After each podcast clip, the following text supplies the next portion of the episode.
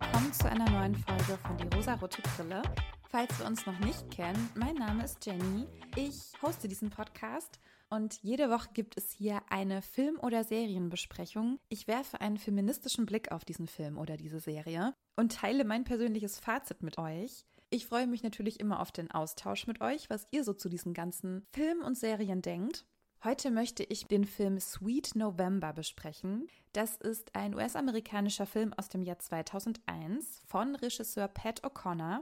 Falls ihr mir doch schon länger zuhört, wisst ihr vielleicht, dass ich in einer Bibliothek arbeite, deshalb da auch viel Zugang zu diversen Medien habe und mir ein Film untergekommen ist, nämlich Sweet November. Und ich fand die Filmbeschreibung, die auf dem DVD-Cover stand, schon so wild, dass ich dachte, ja, das ist ein Film, den muss ich gucken und den muss ich hier besprechen. Es ist schon eine ganze Weile her, ich habe aber eine Umfrage gemacht und ihr wolltet, dass ich diesen Film bespreche. Also wer sich noch erinnern kann, da jemals für abgestimmt zu haben, jetzt ist es soweit. Es dauert immer alles ein bisschen, aber irgendwann kommt alles, genauso wie die Wünsche, die ihr mir schickt. Irgendwann werden die behandelt und besprochen. Ich habe mir also Sweet November reingezogen ich bin komplett verwirrt von diesem Film. Also ich habe ein paar Sachen verstanden, das meiste des Erzählstrangs überhaupt nicht. Vielleicht könnt ihr mir da ein bisschen helfen. Ich fange aber mal von vorne an. Um was geht es in diesem Film eigentlich? Wir haben in diesem Film einen Protagonisten, das ist Nelson. Er ist Werbetexter, Werbedesigner, wie nennt man das? Er macht Öffentlichkeitsarbeit und Werbung für verschiedenste Firmen und er ist stark getrieben von seiner Arbeit. Also die Arbeit ist Priorität Nummer eins. Er hat auch eine Partnerin, der er überhaupt keinerlei Aufmerksamkeit schenkt. Sie bittet ihn mehrfach, mit ihr zu sprechen. Sie möchte über die Beziehung sprechen. Er lehnt das alles ab. Das ist alles nicht wichtig. Er ist total verantwortungsbewusst, was seine Arbeit betrifft, ist aber total verantwortungslos, was alles andere betrifft. Er ist immer mega, mega busy, dann wird ihm von einer Kollegin gesagt, er müsste heute seinen Führerschein verlängern. Ich weiß nicht so genau, wie das in den USA läuft oder lief. Jedenfalls muss er zu einem Test gehen und den bestehen und dann ist sein Führerschein verlängert. Ich weiß nicht, ob er sich irgendwie im Straßenverkehr mal falsch verhalten hat oder ob das einfach so eine regelmäßige Sache in den USA ist, dass man das immer wieder machen muss. Aber selbst dafür hat er eigentlich gar keine Zeit, aber er geht dann eben doch dorthin. Und dort trifft er auf die Protagonistin des Films, auf Sarah. Sarah ist eine chaotische, irgendwie liebenswerte, kleine, verpeilte Maus. Anders kann man es wirklich nicht sagen. Sie ist ziemlich aufdringlich, sie ist direkt, sie ist unkonventionell. Weil er versucht, bei ihr abzuschreiben bei diesem Führerscheintest, wird sie erwischt und sie wird bestraft und darf diesen Test erst in einem Monat wiederholen und darf so lange kein Auto fahren. Ich gebe ihr dahingehend recht, dass sie ihn dafür verantwortlich macht. Er ist schuld daran, dass sie nun kein Auto fahren kann. Und sie lauert ihm dann auf und möchte ihn dazu zwingen, dass er nun ihr Chauffeur wird, weil sie ja selbst nicht fahren kann, soll er sie nun überall hinfahren.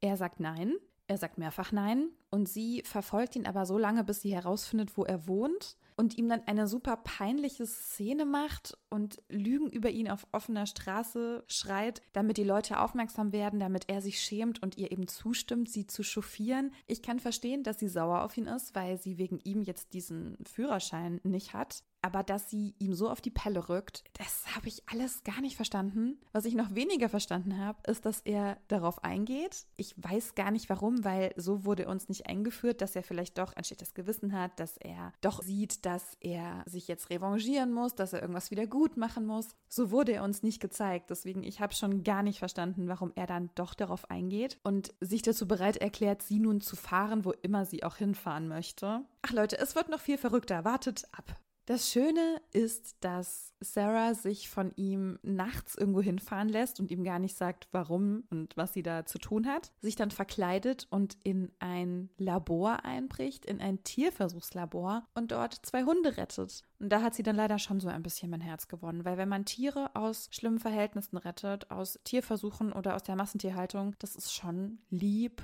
das fand ich war auch so das einzige Sympathische an ihr. Sie sagt ihm die ganze Zeit, er wäre ein problematischer Charakter, was absolut stimmt. Sie sagt ihm die ganze Zeit, sie könne ihm helfen, weil sie so Männern wie ihm kann sie immer helfen. Sie sagt über ihn, er sei eine wandelnde Fallstudie, was auch zu 100% richtig ist. Sie sagt ihm aber wirklich die ganze Zeit, ich kann dir helfen, ein guter Mann zu sein, weil ich sehe, du bist immer nur im Stress, du bist immer nur bei der Arbeit, du hast sozusagen die falschen Werte, ich kann dir aber zeigen, was die richtigen Werte sind. Und all das hat sich für mich überhaupt nicht erschlossen, warum sie das tut. Er möchte das auch auf gar keinen Fall, er möchte das nicht, er sagt mehrfach nein. Sie sagt aber zu ihm, hey, morgen ist November, du könntest mein November sein. Und alles daran ist wirklich absolut schwierig. Sie möchte ihn zu ihrem November-Projekt machen. Man erfährt im Laufe der Geschichte auch, dass er nicht der erste Mann ist, mit dem sie dieses Projekt hat. Es gab wohl auch schon einen Oktober. Sie erwähnt in irgendeinem Gespräch, dass sie das nicht regelmäßig machen würde, aber ich weiß nicht, es klingt aber alles so, als hätte sie immer wieder so Projekte und diese Projekte sind Männer und sie möchte aus diesen Männern bessere Männer machen. Und das ist ja das Patriarchat in a nutshell einfach. Warum möchte diese junge Frau, die ihre Werte hat, die, wie wir dann auch erfahren, ein gut organisiertes Leben in einer liebevollen Gemeinschaft hat, warum möchte sie sich einen toxischen Mann in ihr Leben holen und ihn zu einem besseren Mann erziehen? Sie möchte auch, dass Nelson zu ihr zieht. Also nicht sie zieht zu ihm, sondern er muss zu ihr ziehen. Ich weiß nicht, ob sie eine Art Helferproblem hat, nenne ich es mal. Es gibt ja einfach Menschen, die unbedingt helfen wollen und die das auch total anspricht, wenn sie sehen, oh, jemand braucht Hilfe, ich kann dem helfen. Das kann ich auch verstehen. Aber zum einen ist Nelson wirklich eine wandelnde Fallstudie. Warum will man die? Und zweitens sagt er so oft Nein und sie bleibt trotzdem beharrlich und bleibt an ihm dran und möchte ihn einfach dazu zwingen, dass er ihr November wird. Das ist Besitz, es ist emotionale Arbeit. Warum will man die freiwillig machen? Nelson möchte das alles nicht. Er bekommt mehrfach das Angebot von ihr, er sagt immer wieder Nein. Es kommt dann zu einer Situation, in dem er seine Meinung ändert. Und zwar gibt es so einen Zusammenbruch in seinem Leben, was er ja eigentlich so liebt und kennt. Er bereitet nämlich eine Werbung vor für einen Partner seiner Firma, die übrigens absolut sexistisch und schlimm ist. Die ist ganz, ganz, ganz schrecklich. Es geht um Hot Dogs und er wirbt am Ende mit einer nackten Frau und hot, hot, hot. Es ist ganz ekelhaft. Und weil er auch dann bei diesem Pitch komplett ausrastet, wird er von seinem Chef gefeuert. Und am selben Tag macht auch seine Freundin mit im Schluss, wo ich mir denke, good for her, Angelica, wunderbar, du hast es verstanden, dieser Typ ist emotional nicht erreichbar. Das heißt, Nelson verliert innerhalb von einem Tag alles, was ihm so bekannt ist, was er so hatte und geschätzt hat. Und das ist für ihn dann der Grund, warum er auf Sarahs Angebot eingeht und eben sagt, okay, ich komme zu dir, ich ziehe zu dir, wir machen dieses Projekt. Er hält sich das auch noch so ein bisschen offen, aber im Prinzip stimmt er zu und geht zu ihr. Warum tut dieser Mann das, der ja angeblich so stolz ist auf seine Arbeit und seinen Wert und sein Prestige? Warum geht er auf dieses Angebot ein? Weil er sieht sich ja selbst nicht so, dass er Hilfe benötigt oder dass irgendetwas falsch an ihm sei. Er hat es ja selbst noch gar nicht eingesehen. Aber warum geht er jetzt auf diese vermeintliche Hilfe ein, wenn er in sich selbst ja gar kein Problem sieht?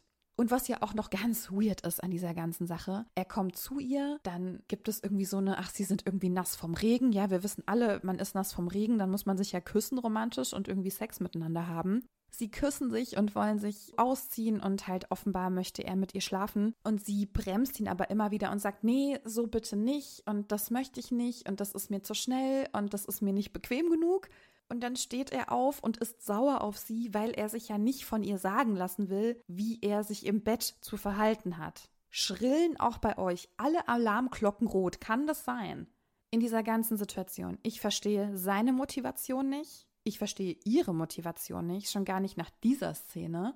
Sie möchte ihn aber immer noch bei sich haben und er bleibt dann auch. Beide funktionieren überhaupt nicht miteinander. Beide haben auch komplett andere Ziele. Warum entscheiden sie sich dafür, diesen November miteinander zu verbringen? Und an diesem November ist auch nichts sweet, mal ganz abgesehen davon. Was ist ihr Problem? Warum schläft sie mit ihm? Warum will er Sex mit ihr haben, wertet sie danach aber ab? Er wertet sie auch noch mehr ab, weil er sie krass slutshamed am Ende. Ich weiß, es ist ein Film aus dem Jahr 2001. Von daher können wir sagen, okay, wir können dem vielleicht ein bisschen was verzeihen. Okay, der Film ist jetzt über 20 Jahre alt, wir können da vielleicht über manche Dinge hinwegsehen. Okay, aber selbst wenn wir das machen, dieser Erzählstrang ergibt einfach keinen Sinn weil ich zumindest nicht verstanden habe, was es den beiden bringt. Sie sind noch nicht mal hinterhältig erpresserisch miteinander. Selbst das natürlich irgendwie schwierig, aber dann hätte man noch verstehen können, was die beiden sich daraus erhoffen. Bei Sarah weiß man nicht, warum sie das tut. Sie klärt ihn irgendwann auf und sagt, ja, es gab schon mal den Herrn Oktober, du bist jetzt mein Herr November. Ich kann dir nicht sagen, warum ich das mache, aber ich muss das machen, weil das hat einen höheren Sinn. Das ist alles, was sie dazu sagt. Warum er sich auf sie einlässt, absolut kein Plan. Vielleicht einfach, da ist eine Frau, die ist verfügbar, ich finde die auch irgendwie hot. Warum nicht? Ich habe ja eh gerade keinen Job und meine Alte hat Schluss gemacht. Warum nicht? Sarahs Ziel scheint es aber irgendwie zu sein, Nelson emotional zu erziehen oder zu verändern. Sie zeigt ihm dann das Leben, was er nicht hat in seinem Alltag. Also er ist ja wirklich sehr auf die Arbeit fokussiert, sehr im Stress, sehr hektisch, sehr auf Leistung fokussiert. Und sie ist so ganz, ganz anders. Ja, sie ist ja irgendwie dieses verträumte Pixie Girl. Sie geht mit Hunden spazieren. Sie bekommt dafür nicht viel Geld, aber das ist ihr auch gar nicht wichtig, weil es ihr um die Erfahrung geht. Und sie spielt mit Hunden. Sie spielt mit den Kindern dort in ihrem Viertel. Sie passen alle aufeinander auf. Es ist irgendwie so ganz herzlich und ein schönes Miteinander. Es ist also gar nicht seine Welt. Aber sie möchte, dass es seine Welt wird. Warum möchte sie, dass es seine Welt wird? Er lässt sich auf viele Sachen ein. Er macht es auch irgendwie ganz gut mit. Sie haben kleinere Streits. Wie gesagt, er slut-shamed sie auch dafür. Er wirft ihr vor, sie wollte ja ihn nur ins Bett bekommen und so. Ich mir denke, äh, excuse me, aber so wie du dich verhalten hast, nee, ganz bestimmt nicht. Irgendwann erfährt man aber, dass es etwas gibt, worüber sie nicht spricht. Sie verheimlicht etwas. Also sie erwartet absolute Ehrlichkeit von ihm, lügt aber selbst und benutzt dann auch selbst so Floskeln, die er immer zu ihr gesagt hat. Es ist also unfassbare Manipulation. Also von Anfang an, ich finde, Sarah manipuliert ihn ganz krass. Wir erfahren dann auch, dass Sarah krank ist, dass sie an Krebs erkrankt ist. Das erfährt er irgendwann, weil er ihren Medikamentenschrank sieht und erfährt dann durch ihre besten Freunde, was wirklich Phase ist. Denn die beiden waren die einzigen, die das wussten und die sich um sie gekümmert haben. Und plötzlich passiert mit Nelson eine Drehung um 180 Grad, die für mich komplett aus dem Nichts kam. Er bittet sie nämlich einfach random an irgendeinem Tag, dass sie ihn heiraten soll. Ich hab's nicht verstanden, ich hab's auch nicht gesehen. Ich habe nie einen Punkt gesehen bei diesen beiden, dass sie Liebe füreinander empfunden haben. Also ich weiß nicht, warum er diese Hochzeit möchte. Nelson hat dann auch noch ein Gespräch mit einem potenziellen neuen Arbeitgeber, der ihm ein Angebot macht, der sich aber in diesem Geschäftsessen, bei diesem Gespräch einer anderen Person gegenüber sehr, sehr fies verhält. Und das ist der Grund, warum Nelson diesen Job ausschlägt, obwohl ihm super viel Geld geboten wird. Und ich weiß nicht, warum wir ihm das abkaufen sollen. Das hat absolut keinen Sinn ergeben. Er hat sich auf Sarah eingelassen, auf diesen November eingelassen, war aber trotzdem die ganze Zeit mit einem Kollegen in Kontakt, um wieder einen Job Job zu bekommen, um diesen Job bei diesem berühmtesten Arbeitgeber zu bekommen. Dann hat er dieses Gespräch und er lehnt das Angebot ab, weil dieser Mann gemein zu jemandem ist. Also als hätte Nelson jetzt einfach in diesen zwei, drei Wochen gelernt, dass das Zwischenmenschliche so viel wichtiger ist als viel Geld und ich kaufe ihm das nicht ab. Diese ganze Geschichtserzählung, die funktioniert nicht. Und auch nicht in diesem November. So sagen wir mal, es waren vielleicht sogar vier oder fünf Wochen. Aber selbst da, das funktioniert einfach nicht. Er hat diesen krassen Mindset-Wechsel, der uns nicht gezeigt wird, der wirklich aus dem Nichts kommt. Plötzlich kann er Liebe empfinden, plötzlich kann er Mitgefühl haben für Menschen, plötzlich sieht er, wenn sich Leute moralisch falsch verhalten, so wie er das früher auch gemacht hat. Er ist plötzlich ein ganz, ganz neuer Mensch. Das hat er alles erreicht durch sie, durch Sarah. Und deshalb liebt er sie jetzt und will sie heiraten. Es folgt dann eine Leidensgeschichte, so ein Part, in dem man einfach sieht, dass Sarah sehr, sehr krank ist. Also sie hat Krebs und sie ist unheilbar daran erkrankt und sie hält sich am Leben mit Medikamenten und mit Ruhe, wo sie ihn aber nicht dabei haben will. Sie schließt ihn also aus. Sie sagt, nein, sie möchte nicht, dass er sie so sieht. Und er aber darauf auch nicht hört. Also er übergeht ihre Grenzen genauso wie sie vorher seine Grenzen übergangen hat. Wirklich die roten Flaggen, ne? links und rechts wehen die hier ganz verrückt. Er opfert plötzlich alles für sie, obwohl sie Nein sagt. Sie sagt ganz oft Nein, bitte geh, bitte geh. Er bleibt, er lauert ihr auf, er versucht, sich wieder in ihr Leben reinzusneaken. Also es hat mir dann schon auch ein bisschen wehgetan, muss ich sagen. Und ich frage mich, warum uns dann diese Krankheitsgeschichte von Sarah so erzählt wird. Also wurde uns dann diese Tragik so erzählt, damit wir Mitleid haben, um die Love Story zu glauben. Man merkt schon, dass dann durch diese Erzählung und auch diese Hintergrundmusik es ist alles ganz tragisch und traurig und Er liebt sie aber jetzt und sie liebt ihn ja irgendwie auch, keine Ahnung. Sollen wir wahrscheinlich von ausgehen, hat sie nie gesagt, aber soll wohl so sein. Durch diesen schlimmen Schicksalsschlag sollen wir diese Love Story jetzt glauben. Die soll uns glaubhaft gemacht werden, aber ich war zu keinem Zeitpunkt in diesem Film an irgendeinem Punkt, wo ich dachte, ja, die zwei, schön dafür ist die Zeit einfach zu kurz oder dafür wurde uns dieser November zu kurz erzählt. Sie haben keine enge Bindung miteinander, weil sie eben auch sagt, sie möchte nicht, dass er sie so krank sieht. Sie will keine Hilfe von ihm annehmen. Es geht ganz bestimmt um ihn, weil ihre zwei besten Freunde, die sind immer da. Die wohnen, meine ich, dann auch bei ihr oder sind einfach sehr viel bei ihr und kümmern sich um sie, wenn es ihr eben gesundheitlich schlechter geht. Sie schließt ihn ganz bewusst aus. Warum? Und warum lässt er dann nicht locker? Warum zwängt er sich dann wieder so sehr in ihr Leben? Und dann gibt es auch noch diese ganz bekannte Szene, die ihr vielleicht auch aus anderen Filmen kennt. Das ist ganz, ganz oft so ein Erzählmittel, dass sie ihn dann doch zu sich lässt und an sich ranlässt und sie sich im Arm halten und er sagt, dass er sie liebt und sie eigentlich total krank ist. Ihr geht's mega schlecht, aber dann haben sie nochmal Sex. Kurz bevor sie stirbt quasi. Das wird mega romantisiert. Also wer soll euch das dann bitte glauben? Ihr geht es gesundheitlich so schlecht, sie ist blass, sie muss sich viel übergeben. Ihr geht es richtig kacke. Und dann ist das Grand Final, dass sie nochmal miteinander schlafen. Also ich habe so viele Fragen, die ich auch nicht beantwortet bekomme.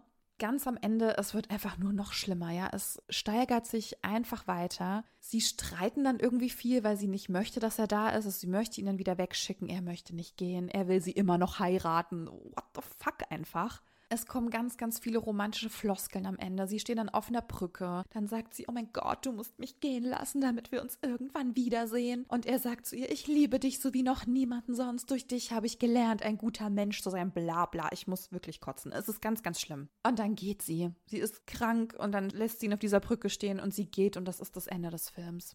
Es ist wirklich ganz, ganz schrecklich und ganz schlimm. Und ich habe nichts an diesem Film verstanden was für ein Bild von Männern und Frauen, was für Klischees sollen da reproduziert werden? Selbst die habe ich nicht verstanden. Also klar, er ist irgendwie so ein toxischer Typ und sie ist die Frau, die ihn heilt. Und im Prinzip ist genau das passiert. Es muss nur die richtige Frau kommen, die aus einem toxischen Mann einen guten Mann macht. Weil Frauen können ihn heilen. Also die richtigen Frauen. Nicht irgendwelche Frauen. Die richtig guten Frauen können aus einem Mann einen guten Mann machen. Und diese Erzählung ist ja schon mal schlimm. Und genau diese Beschreibung stand auf diesem, ich nenne es mal, Klappentext auf der DVD. Und deswegen habe ich gedacht, okay, ich muss diesen schrecklichen Film gucken und ich muss eine Folge darüber machen. Aber wie schlimm dieser Film dann doch noch war in seiner Gesamtheit, es war wirklich schrecklich. Ich habe aber trotzdem dieses große Bedürfnis, dass ihr euch diesen Film anschaut, damit wir darüber reden können. Damit ich ein bisschen Feedback dazu habe, ob ihr das auch so seht wie ich, ob ihr da vielleicht irgendwas herausgefunden habt, wie diese Erzählung eigentlich sein sollte. Ich habe gerade bei meiner Recherche gesehen, dass dieser Film wohl eine Neuauflage ist von einem Film aus dem Jahr 1968 wenn wir ihn in dieser Zeit verorten, macht das alles ein bisschen mehr Sinn, weil einfach die gesellschaftlichen Standards, nenne ich es mal, die waren da irgendwie passender in den 60ern als vielleicht 2001. Auf der anderen Seite, für mich ist 2001 noch gar nicht so lang her, aber es sind natürlich auch 20 Jahre und auch in diesen 20 Jahren tut sich natürlich viel. Deswegen, wenn wir diese Geschichte in die 60er oder auch in die 2000er, Nullerjahre verorten, irgendwie verstehe ich dann manche Sachen ein bisschen besser als heute. Und das sollte man ja nicht außer Acht lassen, weil man diesen Film nicht in die Jetztzeit übertragen kann. Trotzdem frage ich mich, was ist der Mehrwert dieser Geschichte? Warum wurde daraus plötzlich so eine Liebesstory? Warum ist es ein toxischer Mann und eine Frau, die unbedingt helfen möchte, die es als ihre Selbstbestimmung sieht, einen Mann zu erziehen, einen Mann emotional verfügbar zu machen?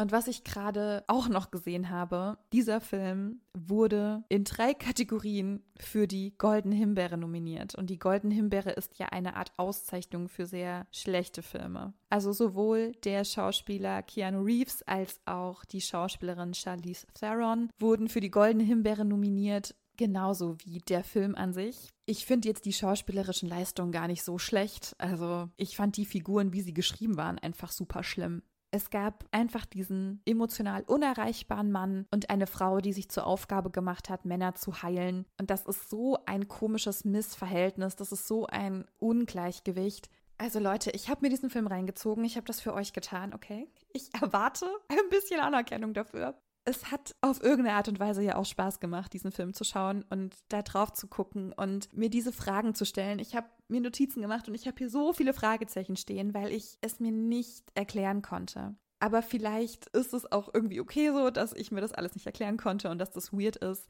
Was wir aber herausnehmen können, ist, dass es eine sehr, sehr stereotype Erzählung ist. Das ist es auf jeden Fall. Das einzig Positive, was wir da rausnehmen können aus diesem Film, sind die beiden besten Freunde von Sarah. Das ist nämlich ihr Freund Jazz und dessen Partner. Wir haben also ein schwules Paar, die sich auch sehr oft sehr weiblich kleiden. Natürlich nur zu Hause, weil, ne? Es ist auch eine andere Zeit. Die sind beide ganz, ganz süß und bezaubernd und auch immer für sie da. Ganz zauberhafte Freunde, die sie da hat. Jazz wird übrigens gespielt von Jason Isaacs, also dem Lucius Malfoy aus Harry Potter, den ich übrigens sehr hot finde. Aber das nur am Rande. Das ist im Prinzip so der einzige Lichtblick. Ansonsten, wenn wir auf den Cast gucken, wenn wir auf die Diversity gucken, könnt ihr vergessen. Aber von 2001 haben wir eigentlich auch gar nicht so viel zu erwarten. Deswegen lassen wir das mal so stehen. Auch Bechteltest, den ich ja ungefähr hier nur einmal im Jahr wirklich bespreche, obwohl das mein Ziel am Anfang des Podcasts war, den immer mit reinzunehmen. Bechteltest nicht bestanden. Es gibt nur Sarah Sie spricht auch mit keiner anderen Frau. Sie hat keine Freundin, aber es gibt noch Angelica, die Ex-Freundin von Nelson, die auch irgendwie nicht gut wegkommt. Also Bechteltest absolut auf gar keinen Fall bestanden. Im Fokus ist der Mann und seine emotionale Erreichbarkeit. Alles eher nicht zu empfehlen, wenn wir auf feministische Themen gucken. Aber wie gesagt, irgendwie hat der Film trotzdem Spaß gemacht und es hat auch ein bisschen Spaß gemacht, sich jetzt darüber aufzuregen und so ein bisschen die Luft rauszulassen. Ich hoffe, ihr hattet auch ein bisschen Spaß dabei. Falls ihr den Film kennt oder jetzt noch guckt, bitte, ihr müsst mir unbedingt Feedback geben. Schreibt mir eure Meinung dazu, das würde mich sehr interessieren. Dann würde ich mich auch schon wieder von euch verabschieden. Ich wünsche euch eine wundervolle Zeit, einen wundervollen Tag, Wochenende, Woche, was auch immer ihr gerade tut. Wir hören uns ganz bald wieder. Bis dahin, ihr Süßen. Tschüss.